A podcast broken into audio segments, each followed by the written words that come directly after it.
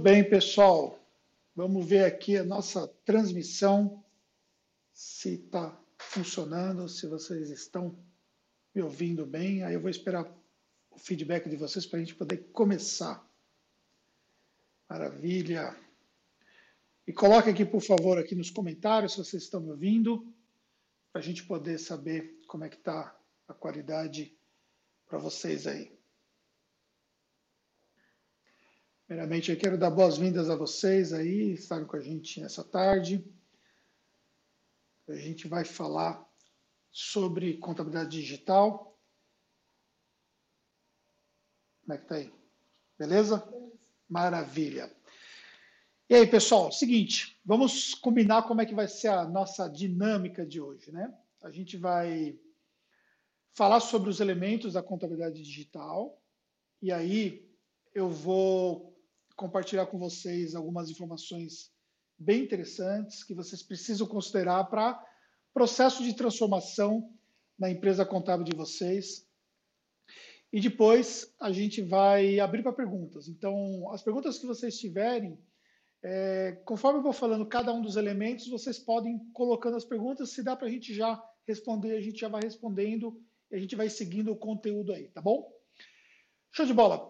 Então, reativando as boas-vindas a vocês. É, fiquem à vontade para participarem. Se vocês acharem que faz sentido vocês mandarem essa live para alguém, então, por favor, encaminhe essa live para alguém, para que você possa, de repente, um profissional seu, independente de estar ao vivo agora ou assistindo depois, então compartilhe, tá? Que vai ser aí um conteúdo bem bacana para vocês, tá? O que nós vamos falar? A gente vai falar sobre os elementos da contabilidade digital e uma coisa, por exemplo, que é muito importante vocês entenderem, porque a gente percebe dentro dos nossos alunos, né, conforme a gente vai lidando com a galera que está fazendo o processo de transformação, a pessoa tem uma visão muito equivocada das coisas. E por conta disso, acaba que as coisas não funcionam pelo fato, por exemplo, de não conseguir unificar ali um processo onde esses elementos eles andam ali de forma muito bem alinhados. Isso faz uma diferença muito grande.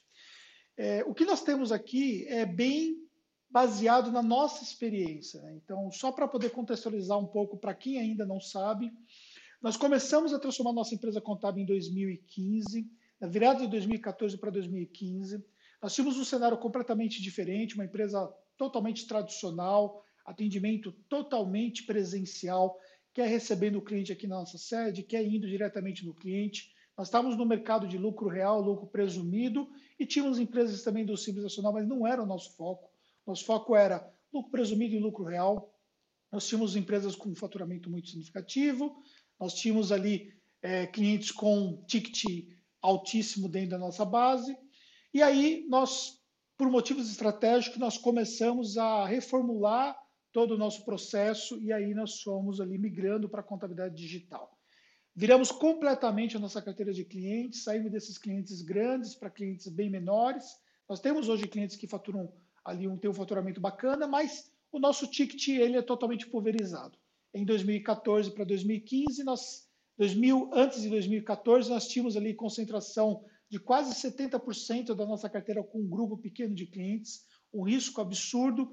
E hoje nós temos uma carteira totalmente pulverizada e uma carteira que traciona aí de forma estratégica. Eu vou até compartilhar com vocês o que, que nós tivemos de crescimento já em 2020, informações que eu não compartilhei em nenhum outro lugar ainda, e eu vou compartilhar com vocês aqui na live para vocês poderem entender como que a contabilidade digital ela faz uma diferença aí dentro de um negócio quando consegue de fato ajustar esses elementos todos. Mas antes de falar desses elementos, tá? A gente precisa conceitualizar algo que é muito importante, por quê? Porque esses elementos eles vão estar diretamente relacionados com isso aqui, que é a jornada do cliente. Por que, que a jornada do cliente ela é tão importante para você poder entender dentro da contabilidade digital? É, voltando um pouco para as empresas tradicionais, né? o que, que, as empresas tradicionais, elas de fato, elas veem aí essa questão toda do cliente? É um fluxo muito normal, né? O cara, por exemplo, procura um serviço de contabilidade, você entra no processo de negociação, você acaba fechando ali esse processo de negociação. Normalmente vem um cliente é, por indicação, vem um outro cliente porque teve acesso a alguma coisa que foi feito especificamente aí, algum tipo de, de estratégia de marketing, mas normalmente é algo muito mais simplificado. E aí você tem uma jornada que é muito mais simples. Né? Quando você vai para uma contabilidade digital, é fundamental que você é, pense no seu negócio de uma forma mais escalável. Por quê? Porque, obviamente, você está indo para o digital para que você consiga fazer mais com menos. E aí é uma coisa importante que você precisa entender que a contabilidade digital te proporciona. Você conseguir fazer mais com menos. E por que, que você consegue fazer mais com menos? Você vai entender na decorrência aqui da nossa aula. Mas quando você pensa nessa jornada do cliente, a gente tem um fluxo que começa lá com marketing. Então, pense, por exemplo, que nós temos aqui a primeira parte do fluxo, o marketing. Qual é o objetivo do marketing dentro desse fluxo? É gerar para todo esse processo de, de jornada desse cliente as demandas necessárias para que efetivamente esses caras, essas empresas, elas se tornem nossos clientes. Então, o marketing ele vai fazer ações específicas que vão gerar essa possibilidade. Aqui na Taxos, por exemplo, atualmente, a gente consegue gerar por volta de mil solicitações de proposta todos os meses.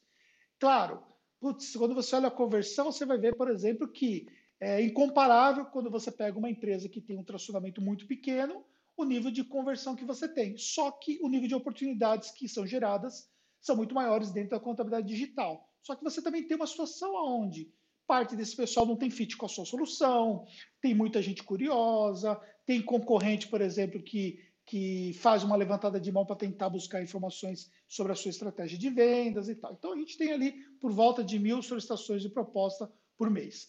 Então, isso é gerado através do marketing. E aí nós temos esse primeiro elemento dentro da jornada do cliente. Depois, esse cliente, ele vai para a área de vendas. Então, quando ele vai para a área de vendas, ele vai ter ali contato com é uma pessoa que vai fazer um processo de pré-venda, que a gente chama de SDR, e depois dessa pessoa ele vai ali para um vendedor de fácil, que a gente chama de closer. Então, hoje, os SDRs fazem o processo de preparação ou descarte desses leads, que faz essa levantada de mão, mas que não tem fit conosco, ou que não está no momento certo de compra, e depois vai para esse closer que vai fazer o processo de fechamento.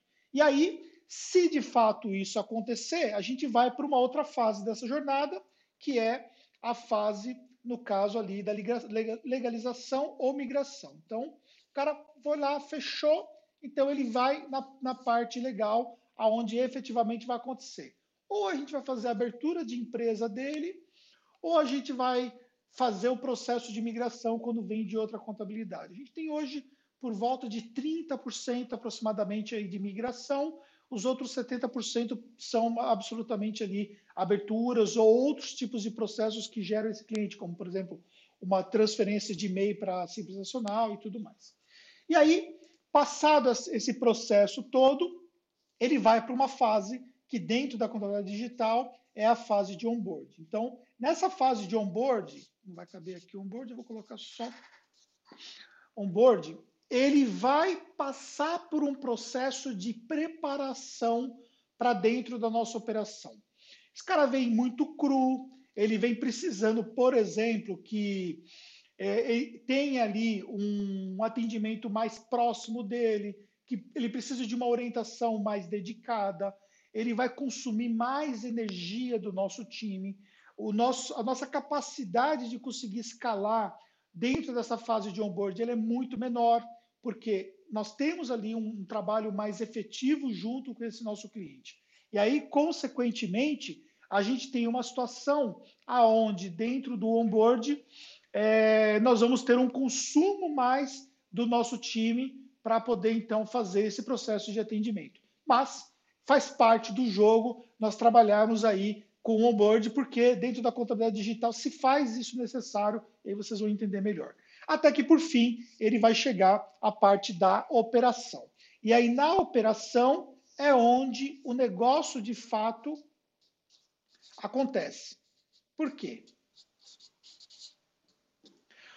Porque na operação a gente consegue aí ter escala esse cliente. Ficou melhor? O pessoal está com eco, mas é. para nossa equipe está normal. normal. Tá Quando você chega na operação, você consegue ter ali um processo de escala e aí é onde você consegue ter é, melhores resultados. Ou seja, quando você vai para a operação, você precisa tirar o máximo desse seu cliente dentro da contabilidade digital. Por quê? Porque você olha para a contabilidade tradicional e talvez você tenha um cliente, por exemplo, que está contigo há cinco anos, seis anos. Quando você vai para a contabilidade digital e você tem um processo de escala, é, você consegue que esse cliente ele te gere mais resultado, mas não necessariamente ele vai ter um tempo de vida tão grande assim, que é o que nós chamamos do LTV. Então, ou seja, você precisa estruturar para que você possa tirar o máximo possível e aí você tem uma relação do que você investiu nessas duas áreas aqui para você poder chegar aqui na operação. Beleza. Isso aqui é assunto de marketing, mas o que isso tem a ver efetivamente com o primeiro elemento? O primeiro elemento que nós temos na contabilidade digital é justamente aonde existe o maior erro na contabilidade digital. Olha que coisa mais controversa. O primeiro elemento que são sistemas e ferramentas é onde a maior parte das empresas contábeis acham que vão ter uma contabilidade digital ou cumpram a ideia que terão uma contabilidade digital pura e simplesmente porque contrataram uma ferramenta XYZ ou porque contrataram um sistema XYZ. E aí já vai no primeiro processo, aonde você tem ali uma empresa totalmente desconectada do que é de fato uma contabilidade digital. Por quê? Porque ferramentas, depois a gente já volta aqui. Aí eu vou colocar algo para vocês anotarem aí que é importante. Faz a anotação aí, ó. Ferramentas.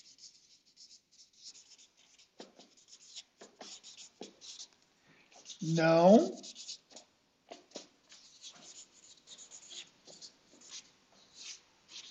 transformam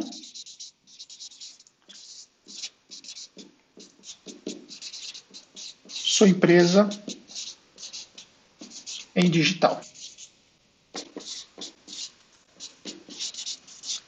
Cara, por que, que ferramentas não transformam a sua empresa em digital? Porque a ferramenta ela é uma parte do processo de uma empresa contábil digital mas ela não transforma sozinha a sua empresa numa contabilidade digital. Esse conceito tem que ficar muito claro. Porque quando você não adota esse conceito de forma muito clara, você vai para uma situação onde você acha, por exemplo, que você já tem uma empresa digital, e simplesmente porque você contratou uma ferramenta. E aí, você vê, por exemplo, que se fosse somente ferramentas, nós não teríamos uma um processo todo de jornada do cliente sustentável com tudo isso, se nós considerarmos, por exemplo, que na Pactus, hoje, nós temos por volta de 60 ferramentas.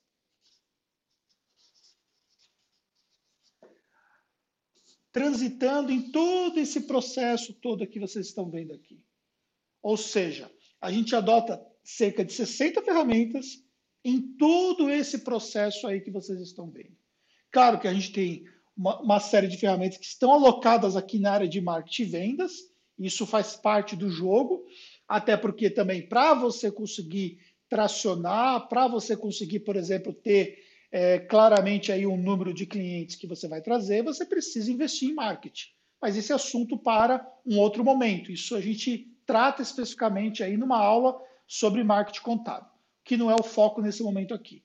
Mas as ferramentas, elas fazem parte desse processo. Agora, se você não unir os outros elementos, você não vai conseguir ter algo sustentável. Por quê? Porque as ferramentas sozinhas não resolvem o seu problema. Mas elas são essenciais. E aí, quando nós falamos sobre esse primeiro elemento, a gente precisa entender quais são as ferramentas que fazem sentido em cada fase da nossa empresa digital. Ou seja, se você está numa fase inicial, você provavelmente não vai precisar, por exemplo, ter um CRM de vendas. Se você, por exemplo, tem ali uma demanda de, de fechamento de clientes ainda muito pequena, você tem uma demanda, por exemplo, ali de, sei lá, cinco clientes por mês ou 10 clientes por mês, Aliás, se você tiver cinco clientes por mês, isso já te dá a possibilidade do ano que vem você subir no palco do Summit para receber a sua placa de aquisição de clientes, porque a partir de 30 clientes você já tem ali a possibilidade de você subir no palco e de receber a sua placa.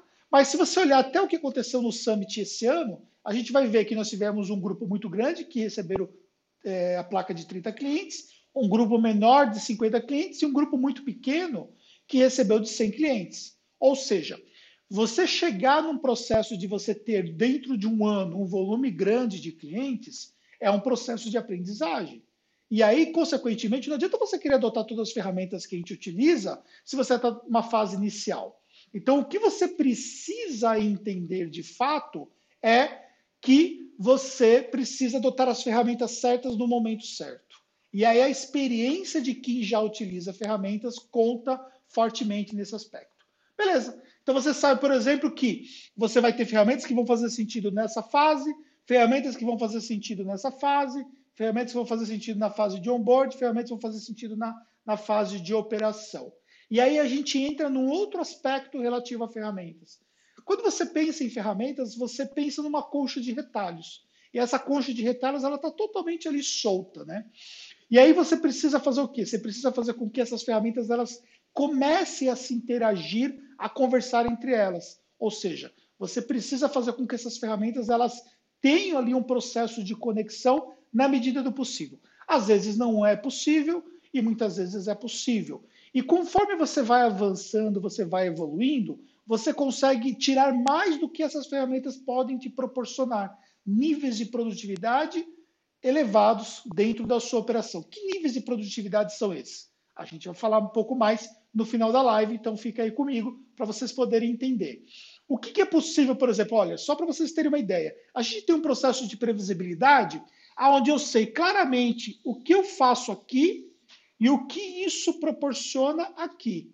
E eu sei, por exemplo, é, qual é a média de fechamento que eu tenho por pessoa dentro da área de vendas, o que é qual seria o limite escalável de fechamento dentro da área de vendas, baseado com tudo aquilo que nós utilizamos de automação nessa fase aqui. Quando eu vou para o legal, por exemplo, a gente tem um fluxo muito grande de abertura de empresas, a gente sabe até onde a gente consegue fazer dentro da situação atual que nós utilizamos.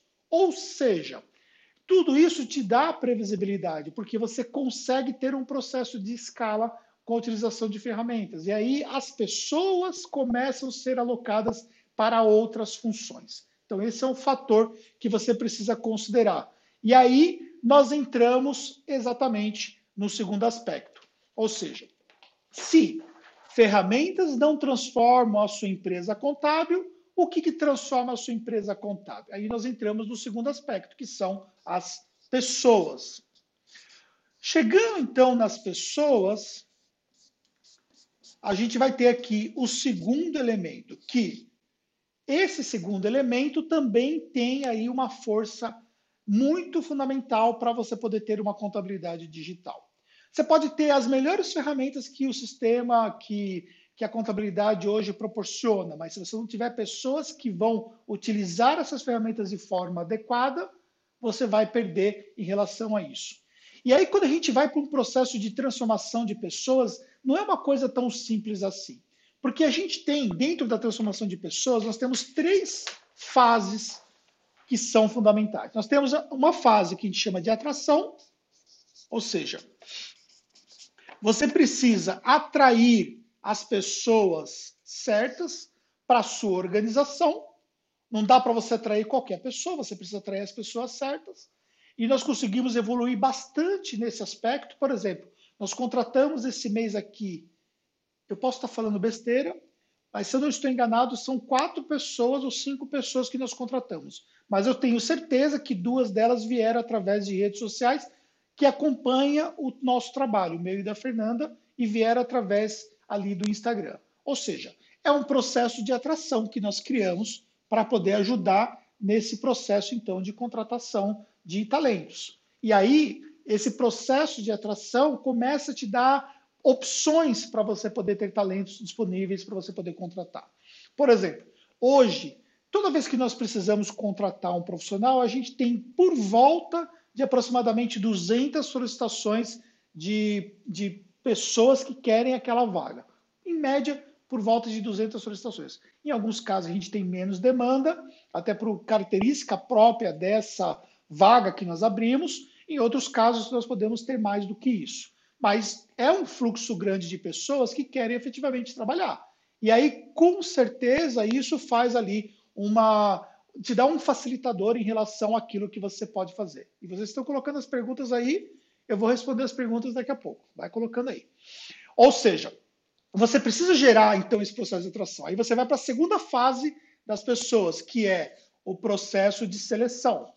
E aí, você gerando as pessoas certas, você precisa chegar em quem são as pessoas que de fato fazem sentido entrar para sua organização.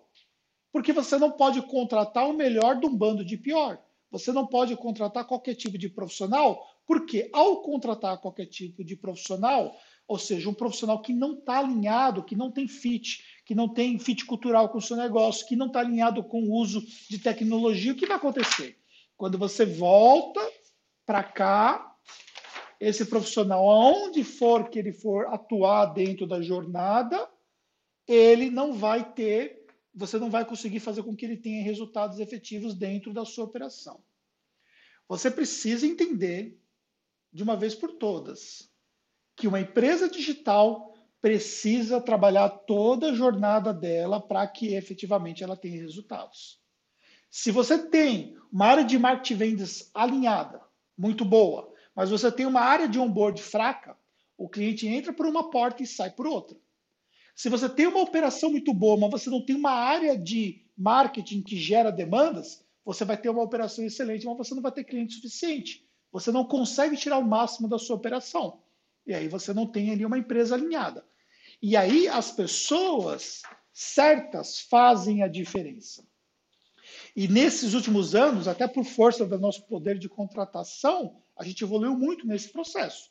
Imagine, por exemplo, que nós começamos 2000, final de 2014 com 10 pessoas no time. Hoje nós estamos com quase 70 pessoas no nosso time.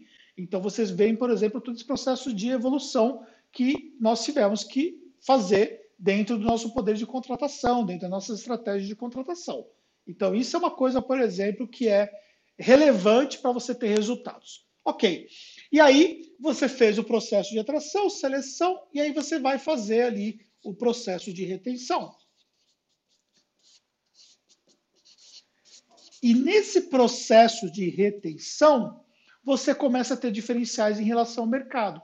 Porque tendo um processo de retenção adequado, você consegue fazer com que as pessoas permaneçam dentro da sua organização, você consegue fazer com que aquele custo adicional que você tem em treinar um profissional, esse custo ele vai ser diluído dentro ali da jornada que ele vai ter dentro da sua empresa.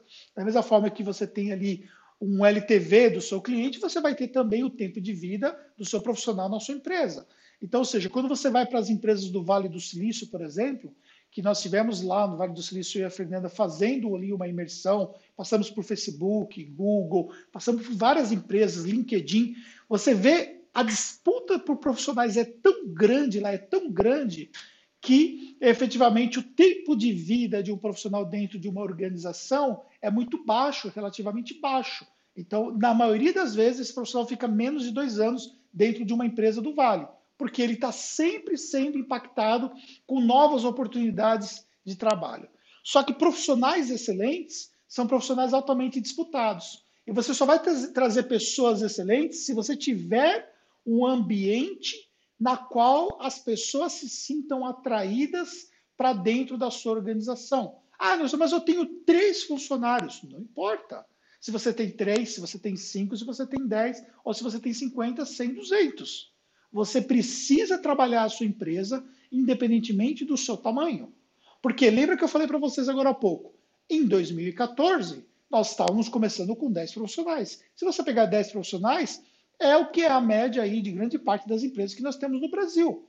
E nós fomos avançando em processos de contratação evolução com esse time para chegar ao número de profissionais que nós temos hoje. E não vamos parar por aqui. Por quê? Porque a gente precisa de mais pessoas à medida que nós vamos tracionando mais a nossa carteira de clientes. Então, não vai demorar muito tempo e nós vamos ter uma equipe de mais de 100 profissionais. Isso é fato. Isso faz parte do jogo. Porque se você quer continuar avançando, você vai evoluindo. Agora, a velocidade de você avançar vai depender de quais são os seus objetivos, do, do nível de maturidade que o seu negócio digital ele já chegou. Existem vários fatores em relação a isso. Então, quando a gente olha, por exemplo, para poder definir um processo de atração, e a gente tem um processo hoje que ele é considerado um funil. Então, imagine, por exemplo, que nós temos ali um processo onde aqui nós temos uma demanda absurda né, de vagas, de pessoas por vaga, só que aí ele vai passar por esse processo todo de funil e quando ele passa por todas as fases de contratação nossa que nós temos, são sete fases no total, ele chega aqui embaixo, às vezes, um único profissional. E sabe o que acontece às vezes? A gente parte, às vezes, aqui com 200 profissionais e, às vezes, aqui a gente não consegue sequer chegar com esse um profissional. Ué, significa que, na verdade, nós estamos errando? Não. Significa que nós somos muito seletivos em relação a quem é que pode fazer parte da nossa organização. Por quê? Porque você não pode escolher o melhor de um bando de pior. Se você não trouxer gente qualificada para a sua organização, todo o seu processo estratégico vai ser ali, de uma certa forma, afetado. Porque um bom profissional, ele vai te dar mais produtividade, ele vai te ajudar mais para você ter melhores resultados. Um bom profissional, ele vai ajudar a evoluir a sua operação. Ele vai um bom vendedor, por exemplo, na área de vendas, ele vai ter uma performance que pode ser duas, três vezes maior do que um vendedor medíocre, por exemplo. E às vezes você precisa ter esse processo aonde você tem desde a da atração, seleção e retenção, aonde você tem aqui dentro da retenção, você faz a formação desse profissional. Ou seja, não é uma tarefa fácil você fazer isso, mas é uma tarefa que efetivamente faz ali é, diferença para você ter resultados. Ou seja, você precisa olhar para esse segundo aspecto aqui, se você quer efetivamente ter resultados. E aí, nós vamos ali para o terceiro aspecto, porque não é só dois aspectos para você ter uma contabilidade digital. O terceiro e último aspecto são os processos. Tá. Como é que os processos eles atuam em relação a uma empresa contábil digital? O mindset de uma empresa contábil digital é completamente diferente do mindset de uma empresa tradicional. Quando você olha para uma empresa tradicional, e por que, que eu posso falar isso? Cara, porque eu já, eu já passei pela empresa tradicional. O meu background é de uma empresa tradicional. Eu comecei a minha empresa contábil numa pegada totalmente tradicional, onde nós fazíamos tudo manualmente, as coisas foram evoluindo, colocamos tecnologia e tal, mas não chega nem perto ao nível de tecnologia que a gente utiliza hoje, ao nível de ferramentas, automações que a gente utiliza hoje, ao nível processual que nós temos, como nós temos hoje. Porque o mindset é completamente diferente. Então, nós temos vários exemplos que mostram como é que é que pensa ali é, uma empresa contábil digital e como que a nossa empresa teve que se adequar para esse nível de processo. Numa empresa digital, todo o seu processo, todas as etapas, ela é claramente processualizada para você ter um fluxo mais produtivo, um fluxo mais rápido, um fluxo que vai te render melhores resultados. Ou seja, é algo que você está sempre melhorando, é algo que você está sempre evoluindo. Então, quando a gente olha, por exemplo, para é, os processos, nós temos alguns elementos. Primeiro, o elemento que a empresa ela é processualizada.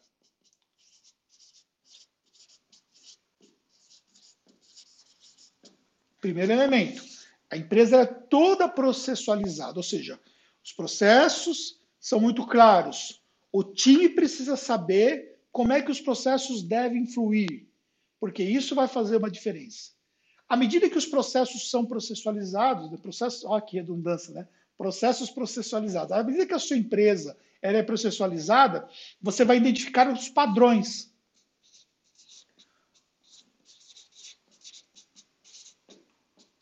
padrões processuais.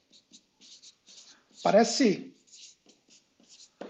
Parece é, parece uma live de jurídico, né? Esse meu café ainda está tá quente. Vou tomar um café enquanto eu vou lendo o que vocês estão escrevendo aqui.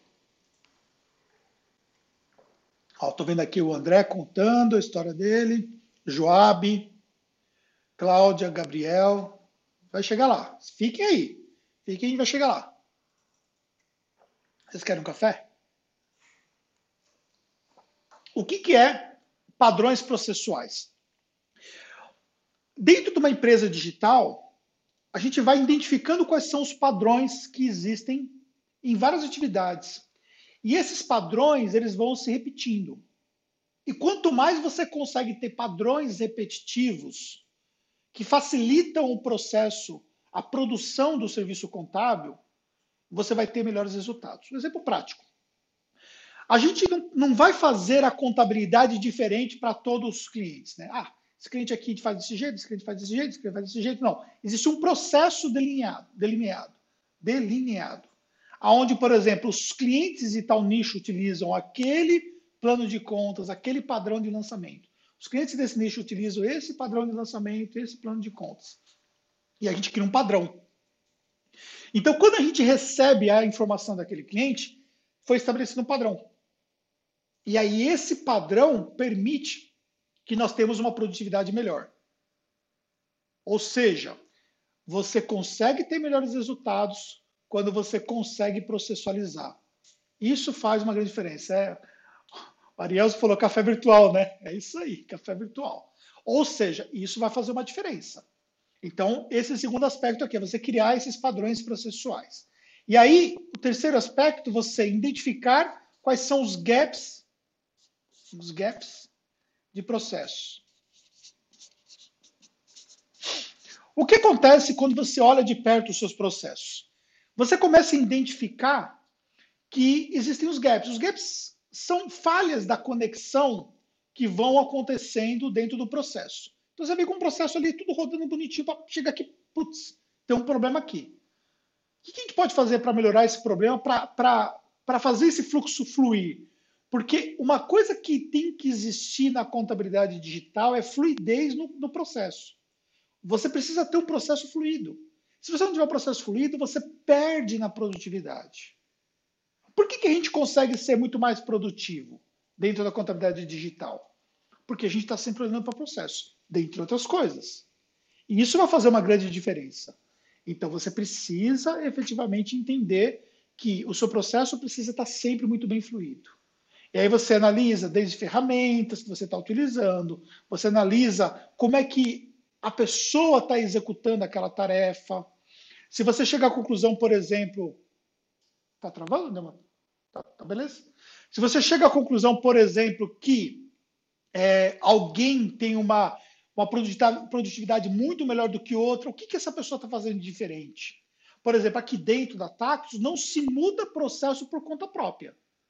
Um profissional que está, por exemplo, numa linha intermediária, a gente tem, por exemplo,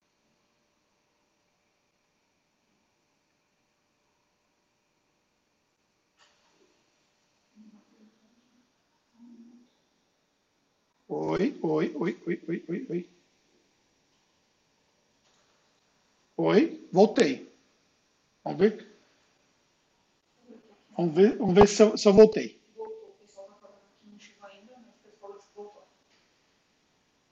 Voltou, né? Beleza. Show de bola. Vamos ver se estabilizou. Aquele momento que você está numa linha de raciocínio, né? É, é, é, é, muito foda porque você depende de um negócio que está fora do seu controle, né? Você faz toda uma estrutura, você está numa puta linha de raciocínio, você está vindo ali e tal, e de repente, bum, cai, né? Obrigado, galera. Então, olha só. Quando a gente está olhando especificamente para a nossa operação, a gente precisa identificar é, quando a gente tem esses gaps, porque isso vai fazer uma grande diferença.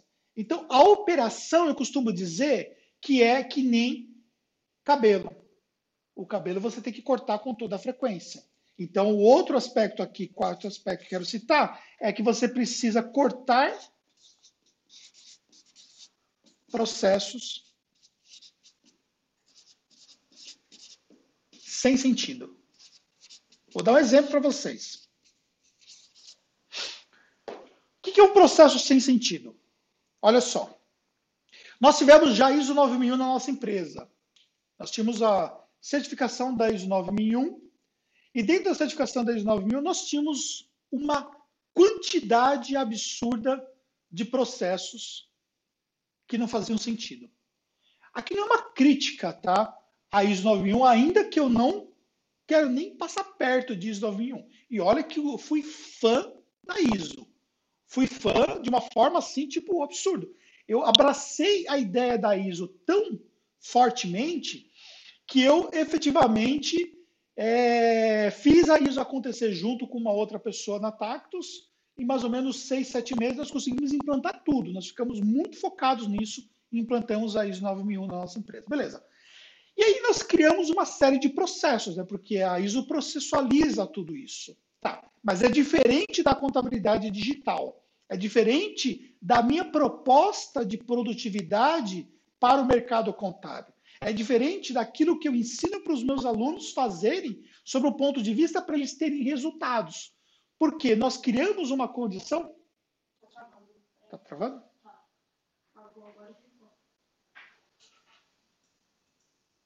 Eita, nós.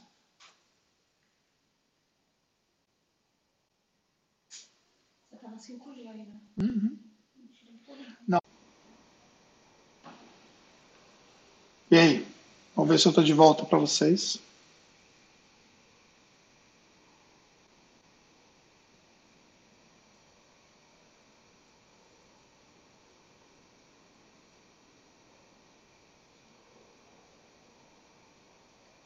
Voltei?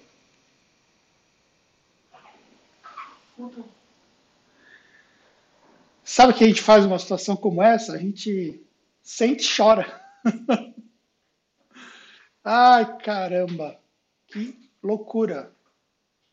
A gente tem aqui é, duas internets só para esse lado aqui do nosso andar, né? Uma internet só para a área de marketing, que é a internet que eu estava fazendo, e uma outra internet que é uma internet mais, mais fraca, que a gente utiliza como redundância. Sinceramente, eu não sei o que aconteceu. Mas, enfim, deixa só o pessoal voltar aí e a gente continua aqui, tá bom? Tá só um minutinho. Normal, né? Normal, mas atrapalha, né? Porque atrapalha todo, todo o fluxo de ideias, o pessoal está aquecido, né? E tal, atrapalha. Estamos de volta aí. A internet está causando. Vamos lá. Então, como eu estava falando para vocês, processo é que nem cabelo, né? Você precisa cortar o tempo todo, tá? Por que, que você precisa cortar o tempo todo? Porque os processos que não fazem sentido, você precisa eliminar eles. Quando a gente tinha, quando a gente tinha ali a ISO 9001, que nós chegamos à conclusão que ela burocratizou a nossa empresa contábil. E hoje, mesmo uma galera que não tem aí uma ISO 9001, mas muitas vezes burocratiza a sua empresa contábil. Criam processos que tornam a empresa contábil muito lenta que torna a empresa contábil pouco eficiente. E hoje, ser eficiente é fundamental. Por quê? Porque efetivamente você vai ter ali é, resultados quando você se torna muito mais eficiente. E quando você faz com que o seu time se torne eficiente também. E quando você torna os seus processos eficientes também. Então, dentro da nossa jornada de construção da contabilidade digital, e eu digo jornada porque nós ainda estamos num processo de evolução, nós vamos trabalhando para que os nossos processos eles continuem sendo eficientes, eles continuem sendo melhorados. E olha o que, é bacana, né? O que, que a gente consegue ver, por exemplo. Quando nós começamos ali a fazer as nossas, as nossas evoluções na questão de eficiência, nós tínhamos, por exemplo, ali um número. Eu não sei falar para vocês, vocês, por exemplo, qual era o número de produtividade, por exemplo, que nós tínhamos de, de, de cada profissional por empresa. Mas hoje, por exemplo, eu posso dizer que a gente tem, por exemplo, aí na área fiscal, por volta de 150 empresas na mão de cada profissional. Aí a pergunta que surge é: se eu melhorar 10% essa minha produtividade, qual é o ganho que isso pode ser gerado para a nossa organização? É só você fazer uma conta simples. Multiplica mais 10 mais 15 clientes por profissional e aí você vai chegar à conclusão que 10 profissionais vão atender ali mais 150 clientes. Ou seja, é um processo de evolução que você nunca para, é um processo de evolução que você sempre está ajustando. Ou seja, isso faz parte do jogo dentro da contabilidade digital. E aí, quando a gente olha para o que nós tínhamos antes naquela empresa burocrática, nós vimos, por exemplo, quanto nós perdemos tempo ali trabalhando processos que efetivamente não faziam sentido. Então, por exemplo, nós tínhamos lá, para cada solicitação de um cliente que gerava algum tipo, algum tipo de insatisfação, alguma reclamação, alguma coisa, nós tínhamos que abrir uma hack PNC, que era um formulário específico ali que a ISO mandava que nós abríssemos ali e discutíamos aquilo.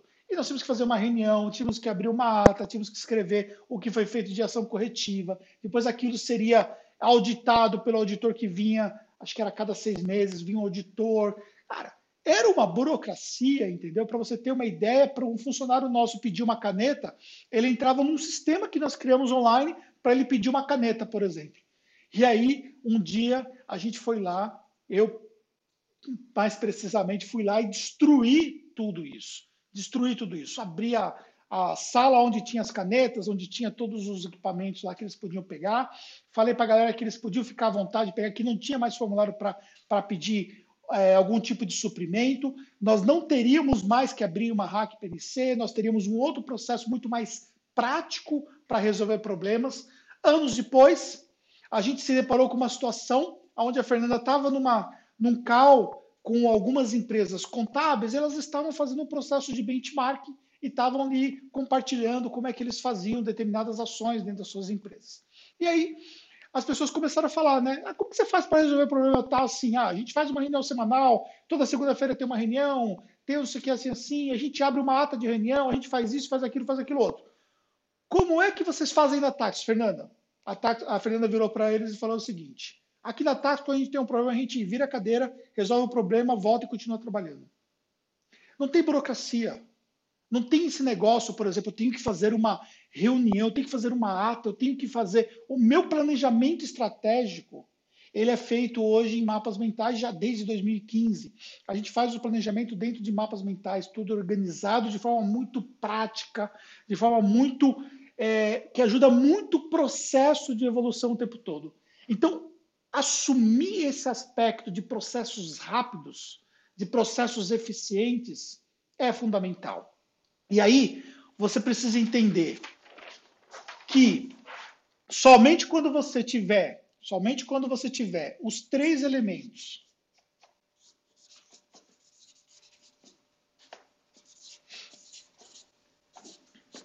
quando você tiver os três elementos, onde você vai ter ferramentas e sistema, sistemas. Por que ferramentas e sistemas? Porque é o seguinte, você pode ter as melhores ferramentas do mundo. Se seu sistema for uma porcaria, me desculpe, porque você não vai conseguir resolver, porque o sistema é o coração da sua empresa contábil na parte operacional. Então o sistema precisa ajudar. E aí a gente vê, por exemplo, que o sistema muitas vezes, muitos que nós temos no mercado, deixa a desejar e você perde eficiência. Tá? E aí você tem ferramentas e sistema, você tem aqui as pessoas e você tem aqui os processos. E com isso, você tem os três elementos que, quando você consegue fazer com que esses três elementos andem de forma concomitante, você potencializa a sua empresa contábil para ter muito mais produtividade para ter muito mais resultados. A que nível que isso chega? Vocês vão entender.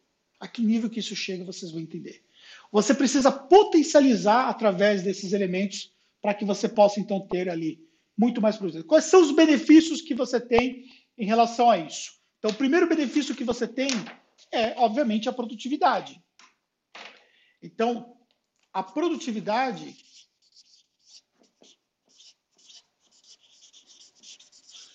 ela, ela vai criando é, uma vantagem competitiva em relação às empresas contábeis tradicionais. Por quê? Porque efetivamente, quando você tem muito mais produtividade, você consegue fazer mais com menos. Então não tem como comparar a produtividade, por exemplo, do que é a nossa empresa hoje do que ela era há cinco anos atrás. Não tem como comparar, entendeu? A gente, se a gente trazia 5, 10, 20 clientes, nem 20 clientes, vou colocar 15 clientes para nossa base, a gente não conseguia, às vezes, dar vazão operacionalmente falando para todos esses clientes, porque nós tínhamos processos burocráticos, porque as pessoas não estavam alinhadas, porque as pessoas não estavam preparadas. Recentemente, por exemplo, vocês sabem que em março nós fizemos uma merge acquisition e nós trouxemos a CCE, contabilidade de BH, para Tactus. Nós trouxemos uma carteira de 300 clientes que veio de lá e nós conseguimos, através disso, ganhar capilaridade numa estratégia, no movimento estratégico que nós tivemos aí em relação ao nosso crescimento. Beleza. Só que nós pegamos uma empresa que está passando por um processo todo de ajuste. De imediato, nós trocamos o sistema contábil, de imediato nós adotamos ferramentas, trocamos ferramentas que não estavam fazendo sentido, colocamos ferramentas para estar tá alinhada com as ferramentas que nós já utilizávamos, pegamos a empresa toda, jogamos para a nuvem para poder efetivamente estar é, tá 100% na nuvem, para ter acesso né, em tempo real, principalmente na questão de home office e tudo mais, ajustando processos, ajustando, alinhando todos os processos internos ajustando pessoas, ou seja, as pessoas passando por um processo de ajuste para efetivamente poder tirar melhor delas, ou seja, elas, elas entenderem que elas podem produzir mais. E aí a gente coloca aqueles três elementos num processo de transformação. Ou seja, nós pegamos a experiência em transformar a Tactus e agora nós estamos ali pegando essa experiência e estamos transformando o que é a Tactus BH hoje para poder chegar ao nível de produtividade. Ainda existe discrepância? Existe. Mas nós vamos ajustar. E nós vamos levar um tempo. É claro que vai levar um tempo para isso. Né? Não é uma coisa automática que você faz assim e pronto, você resolveu. É uma coisa que você vai construindo, uma coisa que você vai evoluindo. Mas se olhar o que nós já fizemos de março para cá, em plena pandemia, realmente é algo diferenciado, porque nós fizemos muitas mudanças ao mesmo tempo e sem ter ali aproximação do time, porque sequer nós conseguimos viajar até lá. A Fernanda tinha viagem marcada que foi cancelada e não conseguiu ir até hoje, nem vai. Então, já por causa da situação que nós estamos vivendo. Mas o que acontece? Quando você tem uma empresa que ela está alinhada, isso evolui. Então, esses, esses, esses benefícios são significativos. Você faz mais com menos. Ou seja, isso é igual menor custo. E aí, quando você tem menor custo operacional, você consegue direcionar esse custo para outras coisas. Você direciona parte para o seu time, você consegue remunerar melhor o seu time, você consegue gerar benefícios que atraem as pessoas, que ajudam as pessoas. Você cria processos é, que geram benefícios para as pessoas, entendeu? Você dá às pessoas liberdade, e não só liberdade, você proporciona às pessoas ali condições melhores. Você também, obviamente, você aumenta a sua lucratividade, ou você trabalha um pouco mais na questão do seu ticket médio e você escala mais. Então, ou seja, você vai pensar estrategicamente o que você vai fazer. Por exemplo, você pega uma empresa de contabilidade tradicional, então vamos pegar uma empresa de contabilidade tradicional, ela está aqui. Vamos, vamos, imaginar aqui a questão do, do preço. Né? Então, vamos imaginar aqui uma curva de preço contábil. Então, uma empresa tradicional, por uma questão de custo, ela precisa se posicionar aqui. E uma empresa de contabilidade, de contabilidade online, ela está posicionada aqui. A empresa de contabilidade digital, ela se posiciona aqui no meio. Ou seja, você consegue ter um preço mais competitivo do que uma empresa tradicional, mas você não tem um preço tão baixo quanto de uma empresa de contabilidade online. E a gente se depara o tempo todo com esse tipo de concorrência, mas nós temos uma vantagem competitiva. Claro que não é todo mundo que vai preferir a taxa, é claro que não. Mas nós temos uma vantagem competitiva para a gente competir diretamente com uma empresa de contabilidade online e conseguir garantir o nosso resultado. Já uma empresa tradicional ela tem uma dificuldade muito grande de competir aqui. Por quê? Porque pelo fato de ela não ter a mesma otimização de processos, não ser tão produtiva, não fazer mais com menos, ela tem um custo de produção maior, ela tem um poder de escalabilidade menor. Então, aqui outro aspecto é a escalabilidade.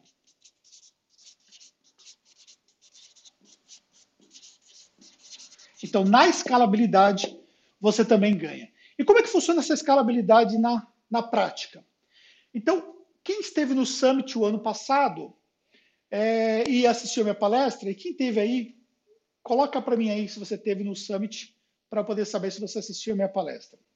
Quem teve no Summit o ano passado, o ano passado, esse ano, desculpa, em fevereiro, porque tanta coisa acontecendo no mundo, a gente está até se perdendo. Quem teve no Summit esse ano, em fevereiro, Assim, na palestra eu falei sobre a jornada que foi da conversão de 503 novos clientes que nós tivemos para a nossa base.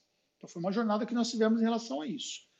Para 2020, nós acabamos agora, esse mês, de fechar o maior número de aquisição da nossa história até então, no único mês.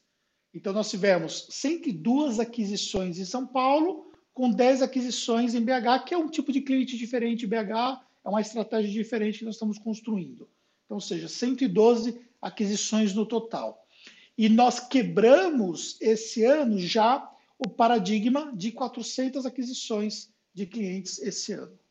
Galera, seguinte, pensa o que é, pensa o que é o mês que vem, porque assim, a aquisição aconteceu esse mês de julho, e aí vai começar agora, mês de agosto, e parte mês que vem, mais ou menos, dependendo ali. Tempo de, de abertura de empresa, mais ou menos 300, 30 dias, mais ou menos o processo todo, enfim, fazer tudo que você fez. Agora, penso que é eu derrubar 100 clientes na minha operação para fazer um board desses clientes ao mesmo tempo. Vocês não imaginam o que é isso? Quem, quem vive isso na pele sabe. Vocês não imaginam o, qual é o fluxo. Porque, assim, fechar é um processo difícil, claro que é um processo difícil. Mas você derrubar na operação é um processo muito mais complicado sob o ponto de vista de trabalho envolvido, entendeu? Então, o que você precisa entender? Que numa contabilidade digital você consegue. Ah, mas eu fecho cinco clientes por mês, não tem problema. Eu já comecei lá atrás, fechando um, dois, três clientes por mês faz parte do jogo e nós somos evoluindo para chegar onde nós estamos. Não sei aonde nós vamos chegar, a gente sabe que a gente vai continuar trabalhando no processo de evolução e é, isso faz parte do nosso jogo, que nós somos aprendendo. O que você precisa entender é que é um processo de aprendizagem que você vai ter dentro da contabilidade digital. Então, dentro dessa estratégia toda, qual que é a nossa proposta, né? A gente lançou depois que a gente teve aí é, todo esse processo dessa pandemia que nós estamos vivendo, a gente pegou os nossos treinamentos todos que estavam presenciais acontecendo aqui na TACT e nós estruturamos eles para que eles pudessem acontecer de forma online. Então, ou seja, nós criamos salas virtuais e colocamos a galera para poder então assistir os treinamentos aí de forma online. E dentro desses treinamentos, a gente foi estruturando eles. Então, nós pegamos o nosso imersão de marketing contábil, nós estruturamos agora o nosso. A imersão de marketing contábil terminei de entregar ontem. Nós tivemos aí a última entrega da última aula ontem, aula ao vivo. E nós vamos agora começar um programa de formação de empreendedores contábeis também, que é 100% online, nessa pegada aqui de sala de aula. A diferença é que a gente coloca numa sala virtual e coloca a galera tudo dentro da sala virtual e eles vão, através do chat, mandando as perguntas e a gente vai blocando aí três a quatro horas de conteúdo seguido aí dentro é, da nossa apresentação, comigo ou com as pessoas que, que, que fazem a apresentação respectivamente da área que elas dominam. Então, por exemplo, nós temos o programa de imersão, que nós entregamos imersão de gestão de pessoas e processos, que esse programa agora, nós temos uma outra versão desse programa que também está acoplando agora a contabilidade digital. O que nós percebemos que nós tínhamos um programa que era contabilidade digital na prática, e nós tínhamos um programa que nós criamos recentemente, é, gestão de pessoas e processos. E aí, quando a gente vai para esses elementos aqui, o que, que nós percebemos claramente? Que a gente consegue efetivamente entregar num único programa, para que você não tenha, por exemplo, que ter acesso a dois programas diferentes, consegue entregar num único programa gestão de pessoas, gestão de processos e também a gestão de uma empresa digital. e com isso a gente consegue ter um conteúdo ainda mais amplo, mais completo para ali o nosso aluno. Então, agora nós estamos lançando essa nova turma, né, que vai acontecer. E eu vou vir com as perguntas daqui a pouquinho sobre o nosso conteúdo. A Rebeca pode até colocar para nós o link. Nós vamos ter nos dias 3, 11, 18 e 25 de setembro. São quatro dias de aula com esses conteúdos comigo e com a Fernanda. Ou seja, a Fernanda passa dois dias dando aula para vocês, mostrando tudo que ela faz para todos os elementos aqui de gestão de pessoas. Processos de, contra... de atração, contratação, seleção e retenção de talentos. Depois, processos internos, como é que a gente consegue ter mais produtividade, como é que a gente consegue fazer, por exemplo, que uma empresa, do, uma pessoa do fiscal consiga atender mais de 150 clientes, outras atendem menos, por que, que outras atendem menos, por que outras atendem mais, como é que está dividido isso na nossa operação, quais são as ferramentas que nós utilizamos em cada fase da operação. Então, quando você olha, por exemplo, aqui, quais são as ferramentas dentro da nossa jornada, com exceção aqui do marketing vendas, tá? que aqui é, o, é a imersão de marketing contábil e vendas, mas a hora que a pessoa converte aqui, né, como cliente, quais são as ferramentas que são utilizadas nessas fases todas, como é que essas ferramentas elas são é, colocadas estrategicamente, como é que a gente consegue fazer com que as pessoas elas possam entregar mais, como é que a gente foi alinhando os processos internos, foi ajustando os processos internos para ter melhorias, ou seja, a gente vai mostrando isso de forma muito prática. E na minha função, eu mostro a estratégia do negócio digital. Como é que eu penso em relação ao negócio? Como é que eu faço efetivamente para que o nosso negócio possa performar?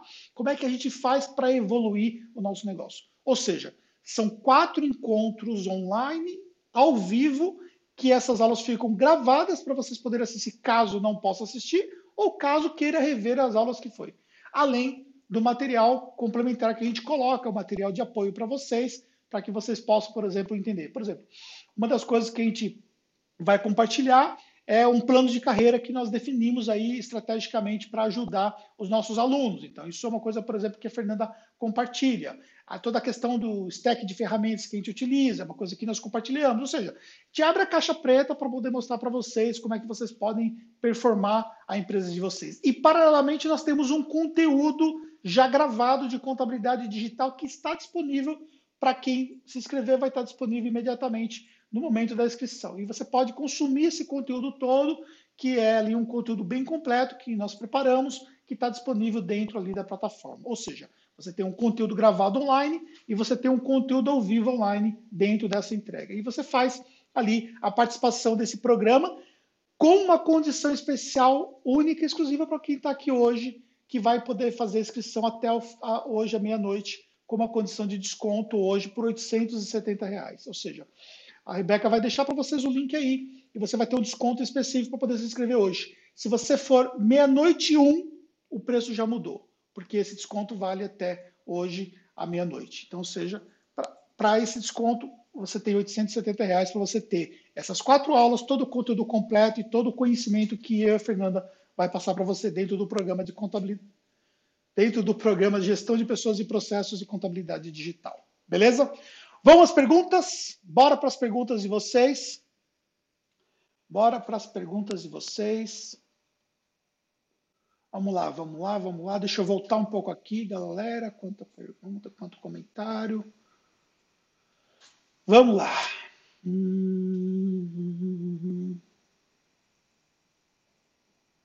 Ó, eu vou, eu vou pegar as perguntas depois que a gente voltou que tinha travado. Vou pegar as perguntas para frente, tá bom? Se alguém tiver alguma pergunta para trás, coloca de novo aí. Anderson, na, alguma dica sobre esse tema para quem trabalha sozinho? Sim, Cássio.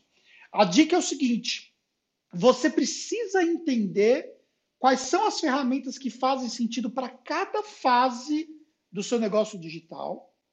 E aí, começar um negócio com uma pegada efetivamente digital, você efetivamente buscar o cliente através de estratégias digitais e você ir adotando essas ferramentas conforme vai fazendo sentido. Não vai fazer sentido você ter uma robotização imensa se você, por exemplo, é, tem uma operação ainda que é uma operação muito pequena, entendeu? Mas a ideia é você conseguir fazer com que você possa evoluir para chegar em outros níveis o mais rápido possível. E como é que você vai fazer isso? Gerando aí novos clientes e aí, consequentemente, você trazendo pessoas para trabalhar com você. Então, você vai trazer primeiro uma pessoa, depois você vai trazer outra pessoa e por aí você vai ter resultado. O que, eu costumo dizer para os meus alunos? O jogo só fica bacana quando você chega a um time completo, incluindo vocês, sócios e tudo mais, de 10 pessoas. Por quê? Porque você consegue ter redundância de pessoas. Você consegue, por exemplo, ter mais uma pessoa na área contábil, mais uma pessoa na área fiscal, você consegue ter mais liberdade para atuar na parte estratégica, você tem gente para segurar a operação, entendeu? Ainda que você tenha que se envolver com a operação, você vai ter condições e ter mais tempo para fazer a parte estratégica, marketing, e você consegue evoluir. Então, o que vocês têm que mirar, na minha opinião, tá? Como a visão que eu tenho em relação ao mercado contábil é vocês mirarem chegar a uma empresa contábil aí com pelo menos 10 pessoas. Então, essa é a recomendação que eu dou para os meus alunos, para quem participa dos meus programas de mentoria, enfim, é o que eu falo em relação a isso. Anderson, você estava falando do profissional intermediário e que ninguém pode mudar o processo por conta própria. Sim. É, o processo ele não vai ser alterado. Então, olha só para você entender, tá bom? Vamos aqui. Vamos aqui. Daqui a pouco acaba as minhas folhas. Ó, tem mais duas folhas. Não, não tem nem duas folhas. Estou na última folha. Vou escrever aqui, ó. ó. Então é o seguinte. É... Pensar na Fernanda, tá? Fala só de operação. Então a Fernanda está aqui coordenando o time de operação. Então ela tem aqui o onboard, ela tem aqui a área de legalização, ela tem a área fiscal, a área contábil, a operação toda, tá?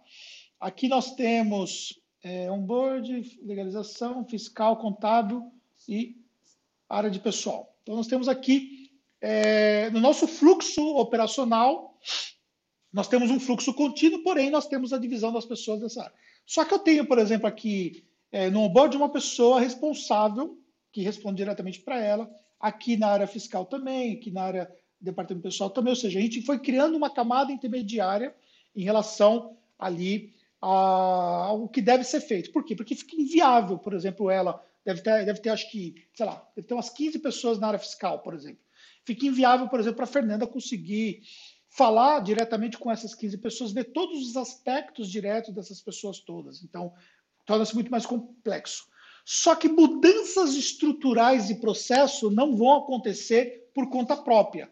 É claro que eles têm aqui é, liberdade para ajustar as coisas, para melhorar, mas uma mudança estrutural. Eu posso chegar aqui, por exemplo, ah, nós estamos fazendo aqui o plano de contas assim, agora vamos fazer o plano de contas assim porque nós estamos mudando. Por que, que vai mudar? Precisa entender qual é a razão de nós mudarmos, por exemplo, um aspecto técnico a forma como as coisas são feitas. Então, esses fatores todos, eles são sempre é, considerados aí para poder tomar uma decisão em relação a isso. Então, foi isso que eu expliquei sobre esse aspecto especificamente, tá bom? Como, como ter qualidade com uma pessoa atendendo 150 clientes? Total, porque à medida que você, Cássio, você dedica ali é, o seu time para dar suporte ao seu cliente, você diminui o trabalho repetitivo que não faz não se faz necessário com automações e tudo mais. Não significa que eles não façam trabalho, faz ainda trabalho, sim. Só que, obviamente, tem uma questão de suporte que é uma coisa bem preponderante e que faz muito sentido para o nosso cliente. Então, ou seja, o nosso cliente ele não vai, porque assim, quando você pensa na operação, então, imagine, por exemplo, aqui,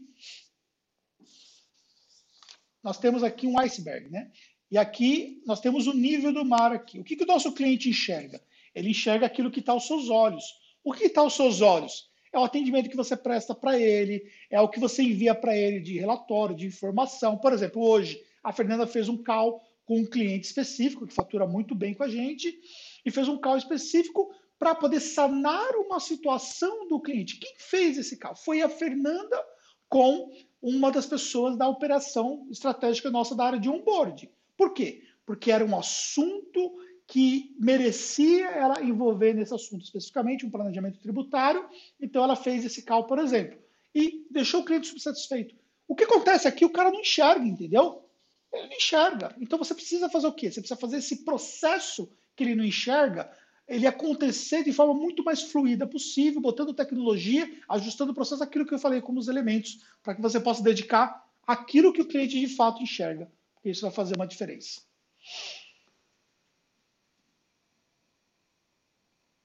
Gostei do fim da burocracia do seu escritório, tem que resolver não complicar, concordo, é isso mesmo. Acredito que temos que buscar parcerias com colegas contadores. O conceito de parceria, é...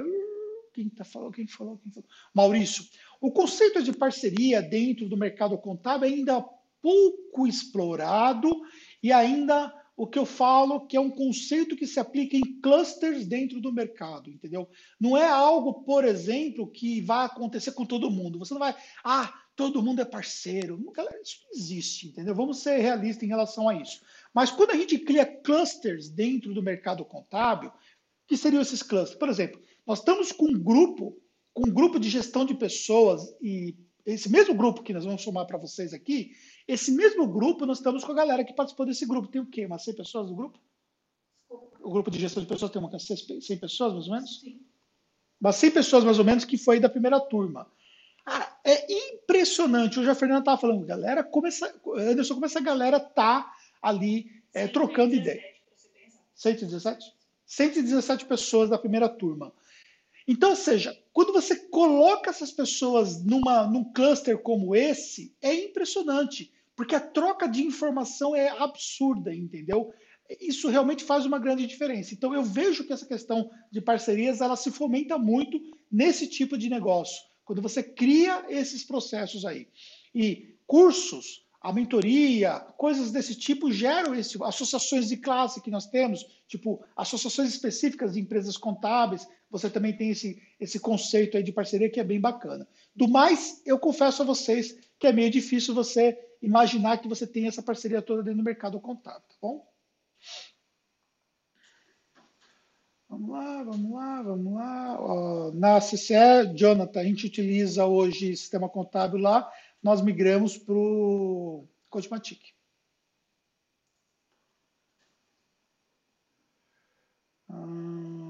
Domínio web, tá. É muita informação aqui, galera.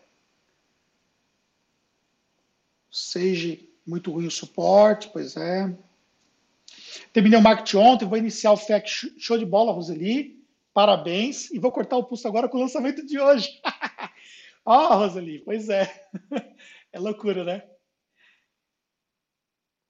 Master Mac, NetSpeed. Como competir com a Agilize, por exemplo, que dá 50% de desconto na mensalidade durante quatro meses anos. Vamos lá. Esse tipo de competição a gente enfrenta do mesmo jeito. E é engraçado, né? que a gente acabou de pegar clientes, não vou nem citar nome aqui, tá? Não vou nem citar nome. Às vezes a gente perde e às vezes a gente pega. A gente acabou de pegar clientes de, dessa galera da competição. Cara, é o seguinte, é, o que, que eu olho para minha carteira? Eu olho para minha carteira que meu ticket médio é muito maior do que essas empresas. Claro que meu ticket médio não é, oh, mas é um ticket médio muito maior do que essas empresas. Então, eu preciso colocar um cliente enquanto elas vão precisar colocar duas ou mais, dois ou mais clientes. Beleza. O que, que eu olho? Essas empresas foram investidas. Foram investidas. Você tem contabilizar que as rodadas que já recebeu, você tem Conube, que já recebeu várias rodadas, menos que contabilizei em matéria de volume de, de recursos, mas recebeu. E olha com que nós estamos competindo com dinheiro próprio, com o que a gente chama de bootstrapping. Olha só, quem bancou, quem bancou todo o crescimento da Tactus foi a própria Tactus. Eu fiquei cinco anos sem tirar dinheiro da Tactus para poder manter esse processo de crescimento. Agora que nós estamos com caixa mais estruturado, e aí esse ano de 2020 eu comecei a fazer retiradas novamente.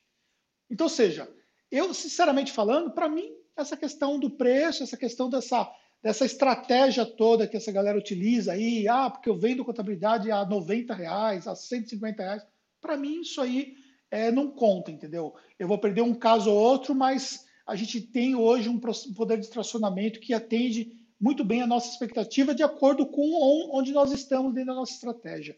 Eu não tenho que prestar contas com ninguém, eu não devo é, explicação para investidores, eu, tenho, eu devo explicação para os nossos sócios dentro da minha estratégia de marketing, mas eu não tenho que prestar conta para investidores, eu não tenho que botar para cliente todo tipo de cliente que alguém possa achar que eu tenho que colocar. Eu vou colocar os clientes que faz sentido para a gente.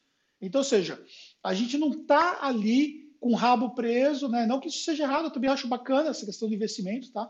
Mas a gente não está ali, por exemplo, com o rabo preso de ter que, por exemplo, ficar respondendo para o investidor porque não botou tantos clientes na, na carteira naquele mês, por exemplo. Entendeu?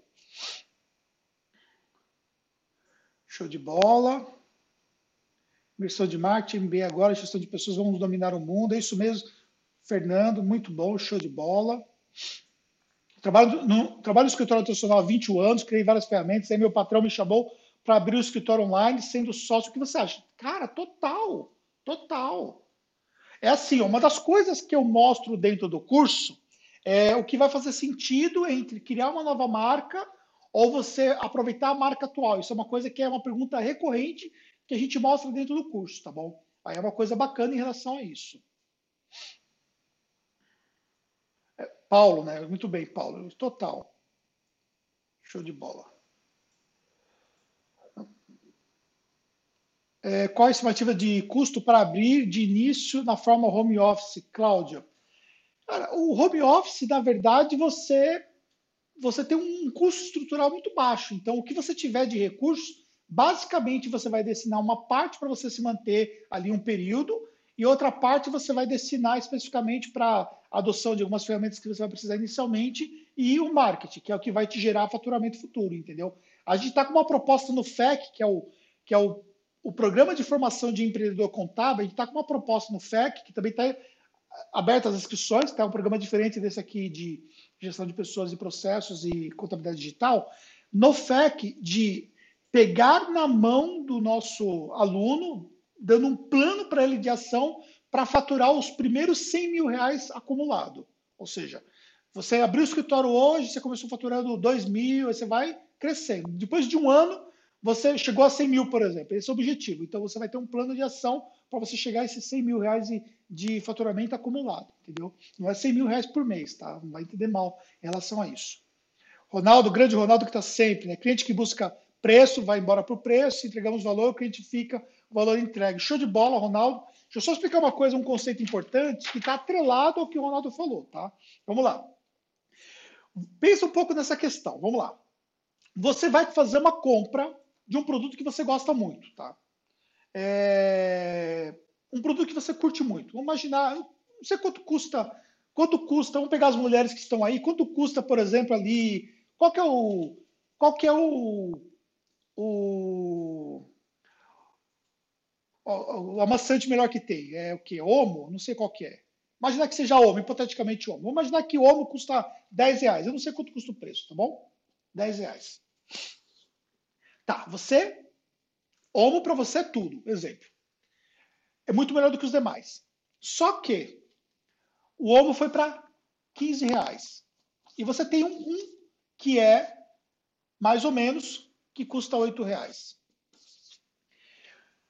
Se o Homo sai de 10 para 12, provavelmente você fica com o Homo. 10 para 13, você já começa a se perguntar. Se chegar a 15, provavelmente você vai trocar pelo de 8. Existe um limite dessa questão de agregar valor, entendeu? Se o Omo for para 20 reais, você não vai comprar Omo. Porque, muito provavelmente, quando você joga na balança, você vai chegar à conclusão de que não vale a pena. Por mais valor que você veja no Omo, por exemplo. É um...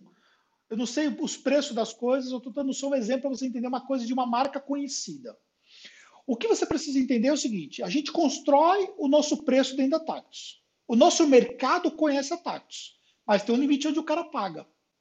Se eu quiser extrapolar esse limite, aí eu começo a desconectar.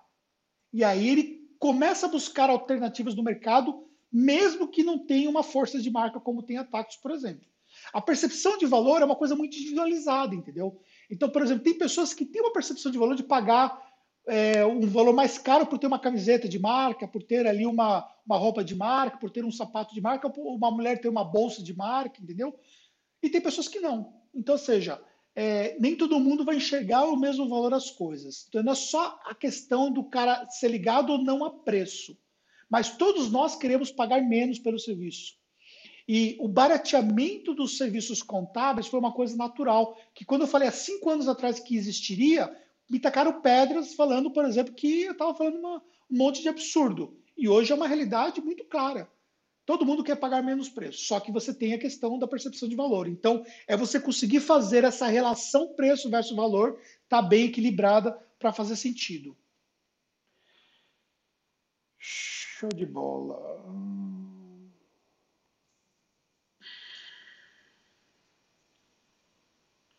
É... Galera, que ficou de pergunta aqui que eu não respondi, por favor, me pergunta aqui, tá? Para vocês não, não ficarem com nenhuma dúvida. Qual o impacto da pergunta no tema apresentado? Bora trabalhar e não causar problema. Concorrência é bom para crescermos. Felipe, ixi, tá rolando o quê aqui? Tá rolando uma treta? Como vocês permite que empresas. Ah, tá, sem serem conta. Ah, meu. Aí, Felipe, é... não vamos entrar nesse mérito, não. Deixa quieto. É, não, não, não, cabe a mim ficar, ficar julgando CRC, CFC, entendeu? Ó, entenda uma coisa, vou deixar um aprendizado aqui para vocês. Esqueci um pouco a pergunta, mas vou deixar um aprendizado em cima dessa questão aí. Ó, eu tenho 25 anos de contabilidade, tá? 25 anos ali, vamos colocar mais ou menos uns 20 anos que eu tô na, ali na, na, pegada mais forte e tal. É, primeiro momento estava muito aprendendo, estava evoluindo e tal. Olha, eu nunca olhei para aquilo que o conselho faz. Eu nunca olhei para que o CFC, o CIC fazem. Eu nunca olhei para essa questão de concorrência deslegal, desleal. Eu nunca gastei a minha energia com isso. Eu sempre foquei naquilo que eu tenho controle. Eu não tenho controle nenhum sobre esses outros aspectos. Então eu não vou focar naquilo que eu não tenho controle. Eu vou focar naquilo que eu posso fazer em relação ao negócio. Eu vejo a galera presa, e eu falo isso muito claramente porque eu participo dos grupos de Facebook e vejo a galera presa nessa vibe de reclamar de contabilizei, de reclamar da concorrência, de reclamar que você não faz nada pela classe. Cara, tá bom, faz ou não faz, para mim pouco importa na, na, boa, entendeu? Por quê? Porque eu tô aqui para fazer o meu trabalho, eu tô aqui para olhar para o meu negócio. Enquanto a galera tá gastando energia com coisas que está fora do seu controle, se elas dedicassem energia para aquilo que está sob o controle, elas teriam um negócio muito melhor. Então, ou seja, eu não vou gastar meu tempo ficar preocupando com alguma coisa, se eu posso olhar para o meu financeiro e achar alguma coisa que eu posso melhorar ali, espe especificamente o meu, o meu resultado, que possa, por exemplo, dar ali um resultado melhor, que a longo prazo. Então, ou seja, é isso que eu quero deixar para vocês pensarem. Então, trabalhar nisso aqui, ó, trabalhar nisso aqui está sob o controle de vocês. Trabalhar nisso aqui está sob o controle de vocês. Aí trabalha quem quer. Quem não quer, tranquilo. Só que quando você deixa isso aqui de lado, você começa a perder competitividade. E vou falar uma coisa: as empresas digitais que estão ali evoluindo, elas vão ter daqui 12 meses um grau de evolução tão grande em relação às empresas tradicionais que ficaram para trás, que aí vai ser difícil para essas empresas tradicionais conseguirem alcançar ou até se manter. É, esse mês passado, uma empresa que, quando eu tinha escritório pequeno de bairro, eu olhava para essa empresa e eu, eu ia lá, porque eu, eu tinha contato com um dos donos, eu olhava para essa empresa, eu ia lá, visitava o cara e tudo mais, ele tinha um monte de gente trabalhando. Tipo assim, eu tinha duas, três pessoas trabalhando comigo, ele tinha um escritório com 30, 40 pessoas, era um escritório gigantesco que tinha. E eu olhava para ele, aquele escritório, e falava assim: Meu, que escritório, que escritório, né? Acabou de fechar as portas o mês passado. Por quê? Porque não evoluiu. Não passou por toda essa crise que nós estamos passando aí. Então, assim, o jogo não é de quem é maior, o jogo é de quem é mais rápido, de quem é mais veloz, de quem efetivamente vai fazer essa lição de casa. Então, isso aqui está sob o nosso controle. E isso aqui que vai fazer aí uma diferença para vocês terem resultados. Tá bom? Galera, vou entrando aqui para a fase final. Vou entrando aqui para a fase final. Lembrando vocês, lembrando vocês que essa condição ela vai até meia-noite. Então, virou meia-noite, o preço muda, tá bom?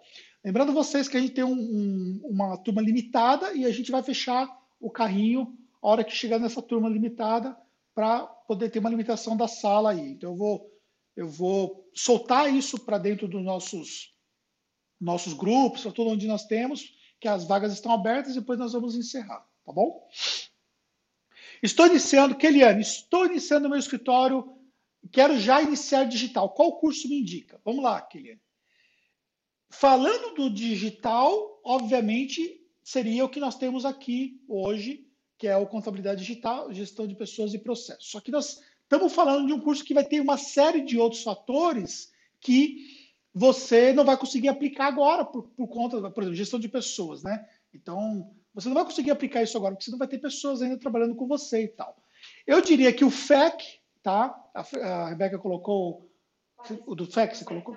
É, tem um, cuidado que tem diferença aí do FEC, tá? Que é o Formação de Empreendedor Contábil. Ele vai te ajudar nessa fase inicial mais do que seria o caso esse curso de gestão de pessoas, processos e contabilidade digital, tá bom? Então, eu diria em relação a isso aí. Show de bola. Aqui na minha cidade, os escritórios antigos estão perdendo muitos clientes. Total, Roberta, total. Não ficou claro o pacote que você está vendendo, José? Sim. Olha, olha na página que a Rebeca colocou, que aí você vai ver direitinho o que está sendo entregue, tá bom? O que está sendo entregue é um, um, um, programa com quatro aulas online, ao vivo, comigo e com a Fernanda, tá? Gestão de pessoas, processos de contabilidade digital. Dessas quatro aulas online. Um curso de contabilidade digital que já está disponível dentro da plataforma. As aulas são gravadas, respondidas as dúvidas ao vivo. Todo mundo tem as dúvidas respondidas ao vivo.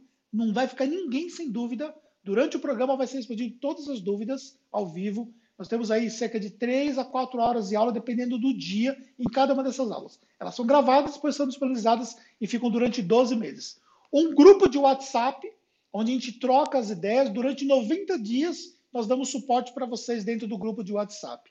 E ferve de relacionamento dentro do WhatsApp, de troca de informações, bem bacana é, a interação que existe dentro do grupo de WhatsApp, tá bom? É isso aí que nós estamos oferecendo. Se você quer transformar sua empresa, vem para dentro. Show de bola. Se reclamar, vamos trabalhar. Muito bom, Deraldo. Show de bola, tamo junto. Maravilha, maravilha, maravilha. É, quando tem muita resistência. É, como, mas como a gente faz quando tem muita resistência? Sim, total. A gente também enfrentou muita resistência. E a gente tem técnica para poder trabalhar isso. Só que precisa entender que faz parte do jogo perder alguma pessoa do time que não vai se adequar. Faz parte do jogo em relação a isso, tá bom? Tranquilo. Uh, Control, eu não sou referência ainda em BPO, a gente tem uma operação de BPO, mas é uma operação muito simplificada, assim, perto da operação Tactus, o BPO é isso aqui, eu não sou referência, eu não vou ensinar aquilo que eu não sou referência. O dia que eu for referência, eu vou ensinar sobre BPO. Hoje eu indico um curso até gratuito que está no nosso site de BPO financeiro, que é um curso que foi colocado lá pelo Luiz Correia, e ele gravou para gente e está disponível gratuitamente para vocês, tá bom? Então, não posso, Laiane, liberar o desconto do FEC, porque a gente já tem a galera que já comprou com o preço que está lá, e aí eu vou ser injusto com o pessoal, tá bom? Então não tem condições de, de, faz, de liberar um desconto em relação a isso, tá bom? Então eu liberaria.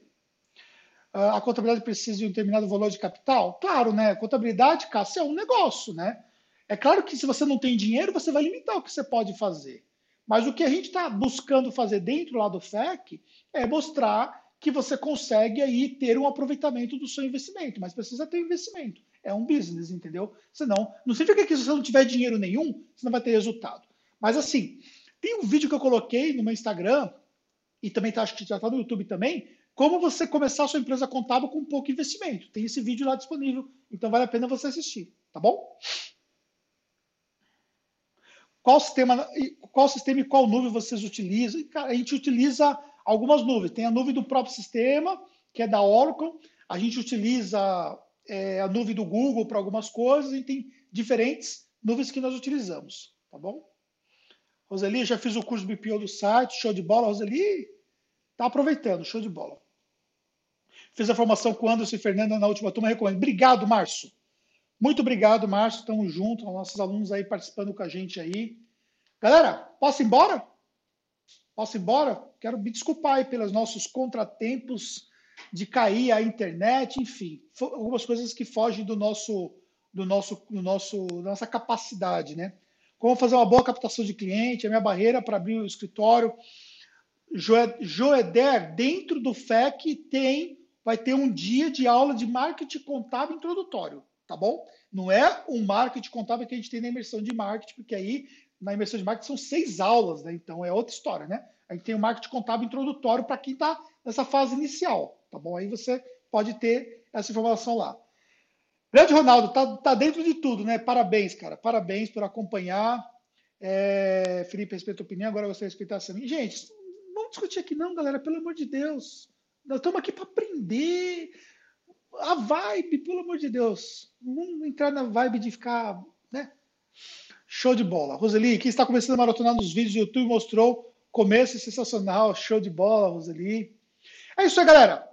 Quero agradecer vocês. Espero que vocês tenham é, feito, visto sentido aí tudo aquilo que nós, que nós falamos, aquilo que eu passei para vocês de informação. Quem chegou mais para o meio da live, compensa assistir é, o início, porque tem toda a trajetória que nós colocamos. E estamos junto nessa. Um grande abraço para vocês e até a próxima.